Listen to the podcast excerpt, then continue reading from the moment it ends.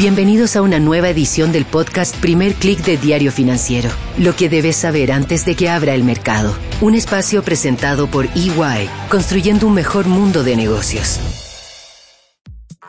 Muy buenos días, hoy es viernes 2 de diciembre, soy Marcela Vélez y desde Londres comento con ustedes lo que está pasando a esta hora en los mercados. Bienvenidos a Primer Click de Diario Financiero. Llegamos al final de la semana y lo hacemos con la mirada puesta, como siempre, en la Fed, en China y gracias a un titular que acaba de llegar hace pocos minutos, lo hacemos también con la mirada puesta en las criptomonedas. Llega un reporte de que Binance, una de, si acaso, la bolsa de criptomonedas más grande del mundo y muy utilizada en Latinoamérica, ha pausado los retiros desde esta plataforma después de reportes de un ataque de hackers. No hay más información al momento, para cuando escuchen este podcast seguramente ya habrá más detalles, pero dado el extendido uso de esta bolsa de criptomonedas en la región, consideré que era importante partir por ese titular. Este titular aumenta las dudas respecto a la seguridad de las criptomonedas como activos de inversión. Por ahora la mirada de los mercados está más bien puesta en Estados Unidos, donde se espera el reporte del mercado laboral a publicarse más tarde, llegará a eso de las 10 y media hora de Chile, y la mirada está en la creación de empleos no agrícolas. El mercado está apostando por una desaceleración en la creación de empleos, una cifra en torno a los 200.000, una desaceleración que le daría a la Reserva Federal argumentos suficientes también para desacelerar el ritmo del alza de tasas de interés. También muy importante será el reporte de la evolución salarial del pago por hora. Una desaceleración en este índice daría cuenta también de una reducción de las presiones inflacionarias. Estas expectativas son las que han estado detrás de la caída reciente del dólar. Reuters reporta que la divisa estadounidense cerró en noviembre su peor mes desde 2010 y se pone en duda la continuidad del rally del dólar. Más aún considerando que mientras la Fed señala hacia una desaceleración del ajuste monetario, en el Banco Central Europeo sus representantes han sido muy claros en insistir en que todavía es muy pronto para tomar una decisión similar. Recuerden que el Banco Central Europeo comenzó después que la Fed su programa de ajuste monetario. Esta mañana Christine Lagarde insistió en que es vital que las personas tengan ancladas sus expectativas de inflación, que confíen en que el Banco Central Europeo es capaz de volver la inflación al nivel del rango meta, es decir, en torno a un 2%. Hay dudas sobre cómo se logrará hacer esto simplemente elevando las tasas de interés mucho más sin causar una recesión más profunda de lo esperado, pero esa es la dirección que está tomando el BCE y esta diferencia del tono en el discurso entre el, entre el emisor europeo y la Fed aumenta la presión sobre la divisa estadounidense. Si hoy vemos cifras de creación de empleo en Estados Unidos por debajo de esas 200.000 esperadas y una desaceleración aún mayor en el ámbito salarial, podríamos ver incluso una caída más profunda del dólar. Por ahora la divisa espera este reporte operando con una baja moderada, en línea también con lo que vemos en los índices bursátiles. En Asia las acciones de la región caen 0,32%, es el Nikkei japonés el que está liderando las pérdidas con una caída de 1,59%. En Europa vemos los índices operando con bajas mucho más moderadas, el stock 600 retrocede 0,21%, algo similar a las caídas que estamos viendo en estos momentos entre los futuros de Wall Street. Vayamos ahora al especial de esta semana que está concentrado en la economía china. No vamos a hablar tanto de las protestas, pero sí del factor económico, porque precisamente ayer la directora del FMI advirtió del impacto global que va a tener la política cero COVID. Cristalina Georgieva dijo que la desaceleración que está provocando esta política en China, en la economía china, esa desaceleración va a afectar o podría llevar el crecimiento de la economía global por debajo del 2% pronosticado para 2023.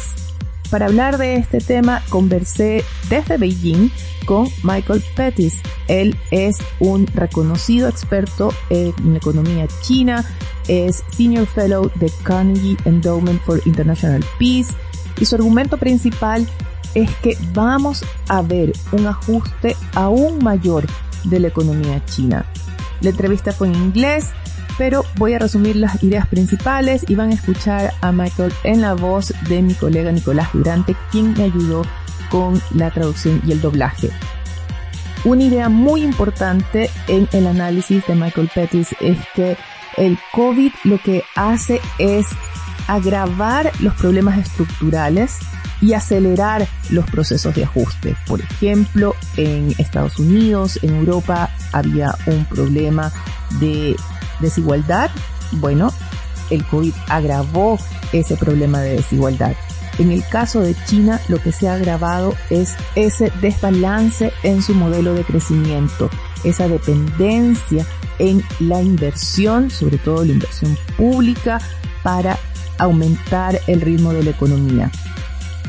Este es un modelo de crecimiento que, señala Pettis, funciona solo cuando estamos frente a economías que están subinvertidas. Pensemos en Latinoamérica en los años 50 o en Europa posguerra, donde la necesidad de la inversión es tan grande que esto genera crecimiento. Pero en el caso de China, asegura, ya no es esa la situación y desde hace muchos años, esto no es nada nuevo, este argumento se ha escuchado ya hace mucho tiempo, es necesario que China logre o avance hacia el nuevo modelo de crecimiento donde la demanda interna, donde el consumo tenga un rol más importante. Y ese es el problema principal que ha generado COVID y la política cero COVID con tantas restricciones. Se ha mermado el consumo y hemos visto cifras de cómo se han contraído las importaciones. Una de mis primeras preguntas a Michael Petty fue cómo ha respondido el gobierno de Beijing a esta caída de la demanda. Después de tanto tiempo en cuarentena, ¿cómo está respondiendo el gobierno de China? ¿Está entregando ayudas a los negocios que han cerrado, por ejemplo, como se dio en Europa, en Estados Unidos y también en países de Latinoamérica como Chile? No, that's the big problem. And you're seeing more and more academic advisors. No, ese es el problema, y cada vez hay más asesores académicos que señalan este problema. Hay diferentes maneras de estimular la economía. Una forma es estimulando el lado de la oferta, es decir, apoyando a las empresas, obligando a los bancos a prestar a las empresas, construyendo nuevos puentes y ferrocarriles, etc. Y luego está el lado de la demanda, que consiste en dar dinero directamente a los hogares. Si tienes un problema del lado de la oferta, es decir, si la gente quiere comprar cosas y tiene el dinero para comprarlas, pero no puedes producirlas, o la infraestructura es tan mala que tal vez no puedas entregarlas, entonces debes gastar dinero en el lado de la oferta. Pero si tienes un problema del lado de la demanda, que es realmente lo que hace el COVID, lo que debes hacer es dirigir tu estímulo al lado de la demanda. Ya sabes, pagar las pensiones, subirlas, hacer que el metro sea gratuito, aumentar las prestaciones por desempleo, aumentar los salarios. El problema es que en China las políticas de estímulo se han centrado en el lado de la oferta. La forma en que dicen que van a aumentar el consumo es que van a facilitar que las empresas pidan préstamos o que van a rebajar el impuesto de sociedades para que las empresas contraten a más gente. Ahora, hay dos problemas con eso. Un problema es que estás expandiendo la producción para expandir el consumo, así que no estás resolviendo el problema de la demanda. Más importante es que las empresas no quieren expandirse porque no hay demanda. Así que la única manera de expandir realmente la economía es que el gobierno construya más puentes, trenes, más, más todo. Y China ya tiene demasiada infraestructura. En los años 80 en Japón nos referíamos a ellas como puentes a ninguna parte. Un día, China sustituirá a Japón como modelo de gasto excesivo en infraestructura, pero ese es el gran problema de China. Ahora, parecería que el diagnóstico está claro. ¿Por qué es tan difícil para las autoridades chinas apostar más bien por políticas que vayan a solucionar el problema de la demanda? Según nuestro invitado de esta semana, se debe a que esto implica un cambio tan profundo en el modelo de crecimiento que es recibida con cierta reticencia en el sector político. Ahora, es un ajuste que es necesario y que parece inevitable, aunque sea de forma lenta. Y esto a su vez va a cambiar la dinámica de cómo la economía china consume respecto al resto del mundo. Es una cuestión especialmente importante para Chile, para Brasil, para Perú, para Australia y es que el crecimiento chino está muy orientado a la inversión. Así que si miramos al mundo, la inversión es aproximadamente el 25% del PIB y entre las economías maduras es de alrededor del 20%. Entre las economías en desarrollo de muy rápido crecimiento es de alrededor del 30%. China ya no es un país en desarrollo de rápido crecimiento, pero la inversión sigue siendo el 42% del PIB, mucho más alta que en cualquier otro lugar. Es demasiado alto, tiene que bajar pero es una fuente de crecimiento tan importante que, si se reduce, el crecimiento colapsará, a menos que se pueda reemplazar con el consumo. Hemos estado hablando de eso desde básicamente 2007, pero es extremadamente difícil gestionar esa transición. So, as China adjusts a medida que China se ajusta, el menor crecimiento del PIB será casi enteramente por una desaceleración de la inversión, lo que significa un colapso de su demanda de hierro o de cobre y de todos los demás metales industriales. Ahora, si sucede lo mismo que en Japón, el crecimiento cayó mucho, pero el consumo solo un poco. Si China hace lo mismo, y creo que probablemente lo hará, significa que el crecimiento del consumo seguirá a un ritmo bastante alto.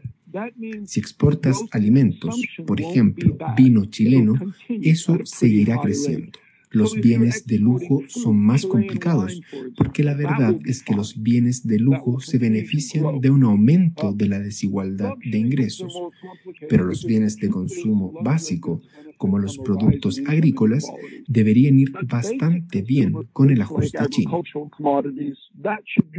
Algo muy importante en este proceso es que Michael Pettis cree que aunque se levanten las restricciones de la política cero COVID eh, de inmediato, ahora el impulso que tendría en el crecimiento sería solo temporal. Estas son sus visiones en el corto y largo plazo. ¿Cuál es su visión para China en el corto y también en el largo plazo? El corto plazo depende casi exclusivamente de la política de COVID.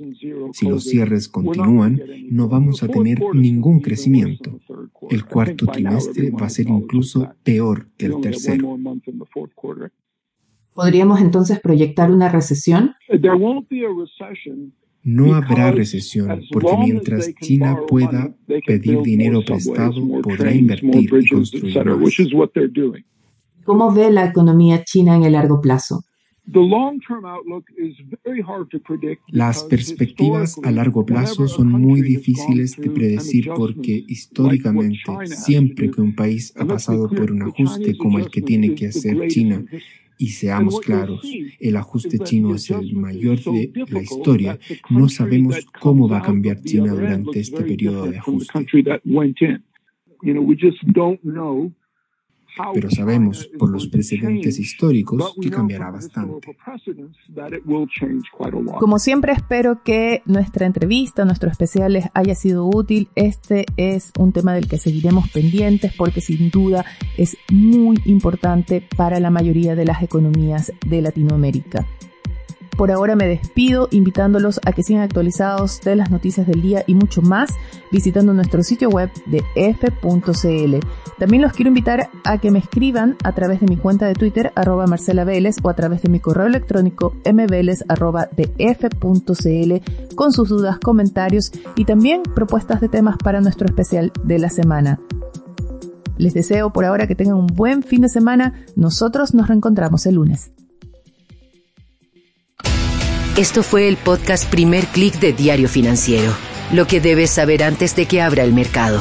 Un espacio presentado por EY, construyendo un mejor mundo de negocios.